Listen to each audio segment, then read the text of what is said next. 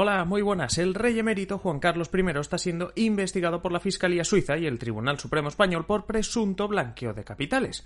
Hoy os explicaré más sobre esta investigación, pero me centraré también en el intento, tres veces fallido, de algunos partidos para que el Congreso de los Diputados también investigase estos presuntos hechos delictivos. ¿Qué pasa? ¿Que no puede el Congreso investigar al rey? Y si puede, ¿qué consecuencias tendría? Bienvenidos a un nuevo episodio de Simple Política. thank you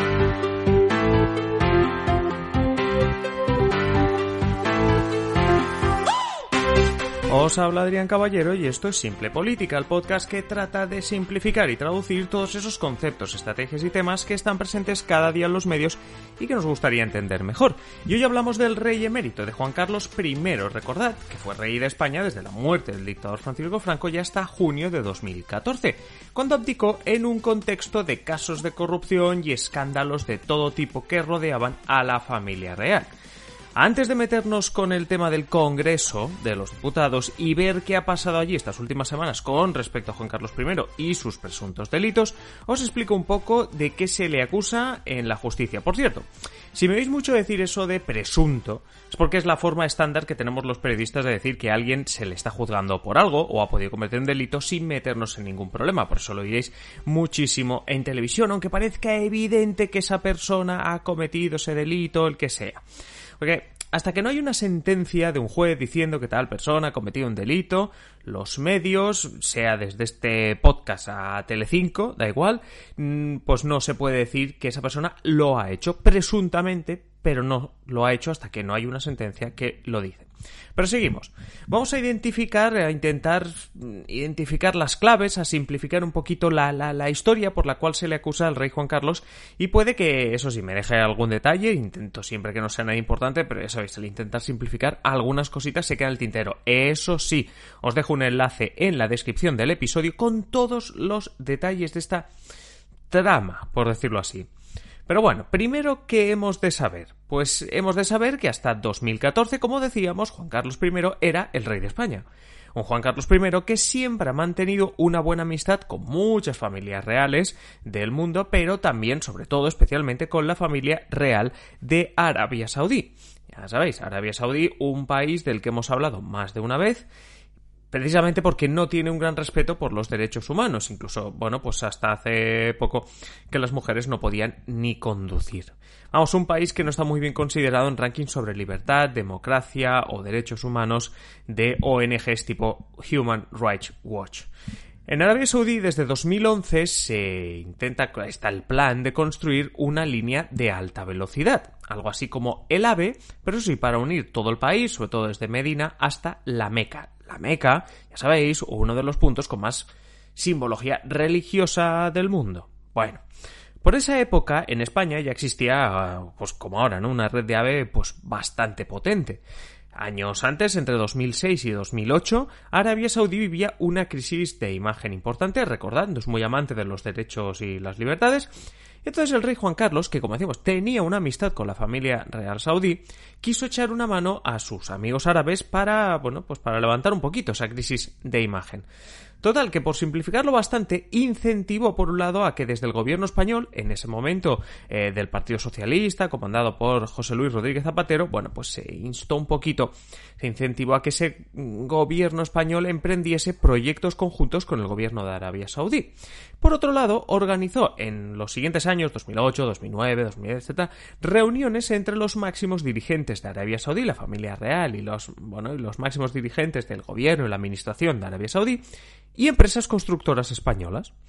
Entre la amistad con Juan Carlos y la buena fama que tenía en aquel momento, pues la, la, red ferroviaria, la red trenes española, a varias empresas españolas, entre las que está la propia Renfe, Adif, pero también OHL, Indra, Abengoa, es decir, constructoras, se les encargó formar un consorcio, es decir, un consorcio, básicamente un grupo de empresas, para crear el proyecto de alta velocidad de Medina a la Meca, ahí, obviamente, en Arabia Saudí, o sea, hacer un AVE en Arabia Saudí.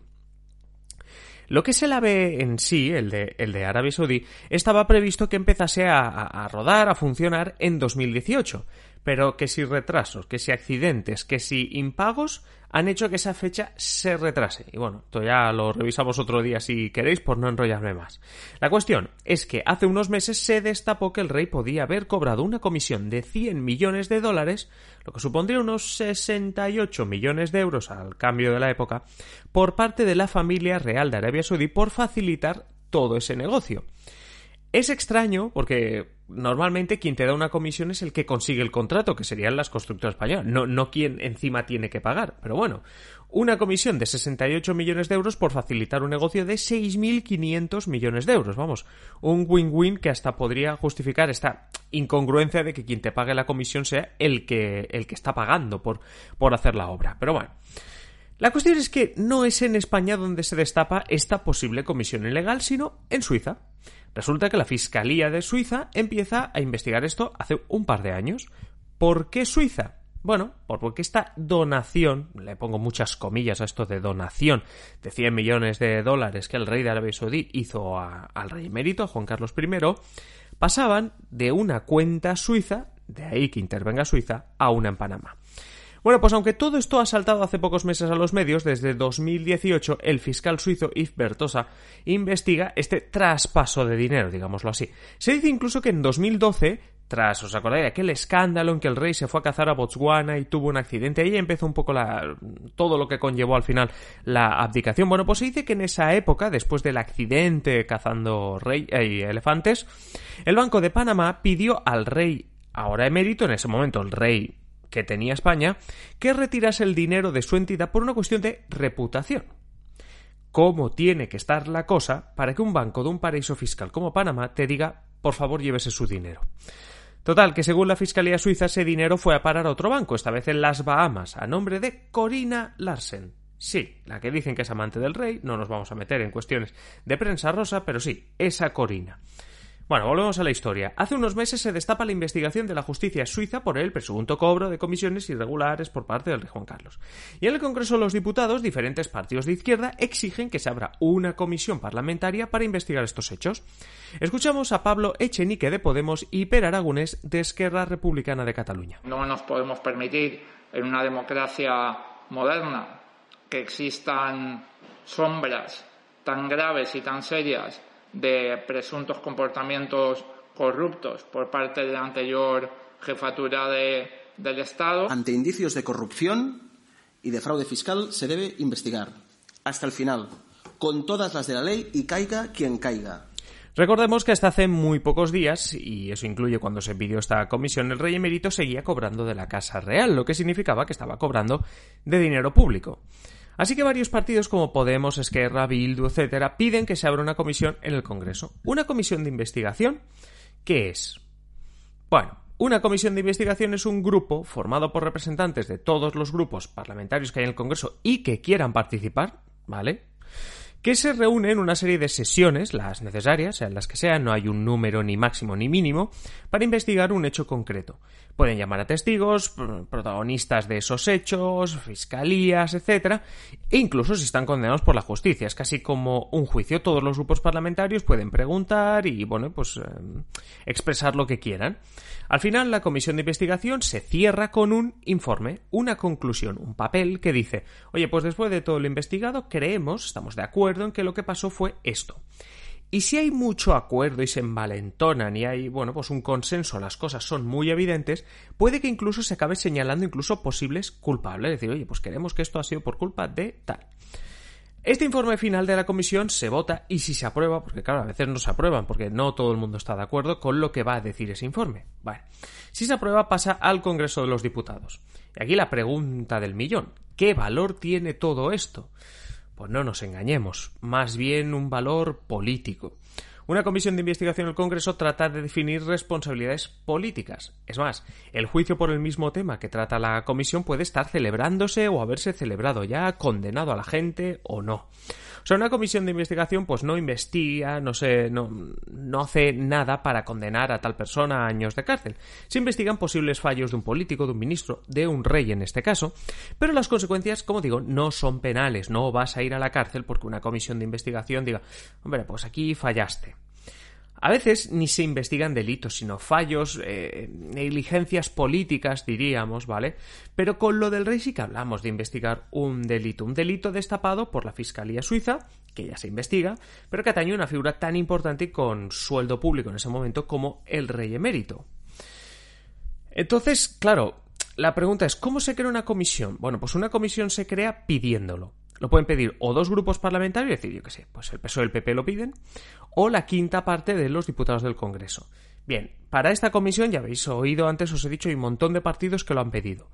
Pero el Congreso, el Pleno del Congreso, todos los diputados deben aprobar que esa comisión se cree. Es decir, para crearse, ya no te digo el informe final, para crearse tiene que haber una mayoría de diputados que digan, vale, vale, estamos de acuerdo que se cree esta comisión. Entonces, un ejemplo de que no siempre se está de acuerdo en crear comisiones es que PSOE, PP, Vox y Ciudadanos se han negado a crear la comisión de investigación del rey. Entonces, esta comisión no ha llegado a ningún sitio, no ha prosperado.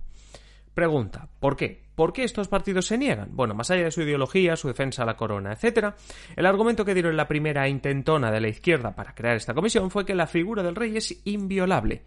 Y lo es.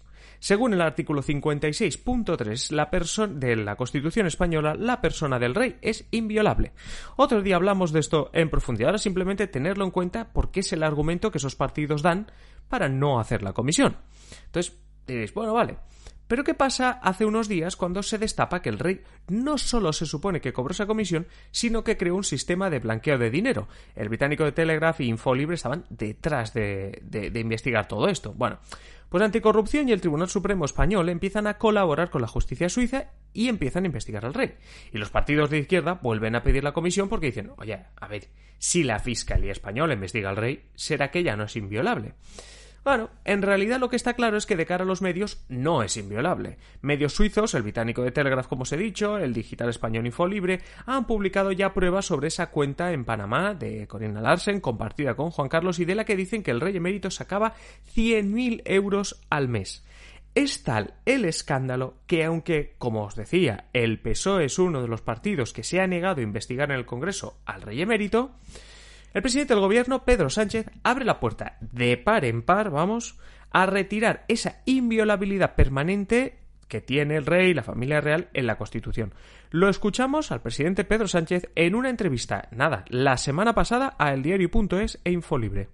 Hemos planteado una reforma de la Constitución para revisar los aforamientos de los cargos públicos y, en consecuencia, eh, que esos aforamientos estén circunscritos a su actividad parlamentaria y no otra. Por tanto, eh, creo que si eso lo defiendo para cualquier cargo público, pues lógicamente también para el jefe del Estado. Lo que expresa Sánchez es algo, bueno, que tiene su lógica, ¿no? Un cargo público tiene una serie de no inviolabilidades, pero sí requisitos para ser juzgado. Esto se hace a fin de que un, pues un adversario político no te acuse simplemente para dañar tu imagen. Bueno, pues ahora Sánchez lo que propone, ante lo que se viene encima con el rey emérito, es, mira, se podría quitar esa inviolabilidad de la Constitución, que parece que le da pues, una especie de superpoder al rey, y dejarlo en un usted es un cargo público más. Y ya. Es decir, pues tienes las mismas los mismos requisitos ante la justicia que pues un diputado del Congreso de los Diputados o un senador. Y ya está. ¿Qué opináis vosotros de todo el tema? ¿Creéis que realmente va a haber una reforma en la Constitución? ¿Qué pensáis del todo este escándalo, de todo este tema del rey emérito? Ya sabéis que podéis dejarme cualquier comentario en la aplicación de ebooks si estáis escuchando el podcast a través de la aplicación de ebooks. En cada episodio podéis dejar comentarios si queréis y si no, también podéis hacerlo en mi página web en adriancaballero.net barra contactar. Además de comentarios, pues me podéis pedir otros episodios, nuevos temas, etcétera. Y lo que yo os pido siempre al final del episodio es que si os ha gustado os suscribáis a Simple Política, sea en Spotify, eBooks, Apple Podcast, Google Podcast, donde sea. Nos escuchamos ya en el siguiente episodio. Un saludo y que tengáis feliz día.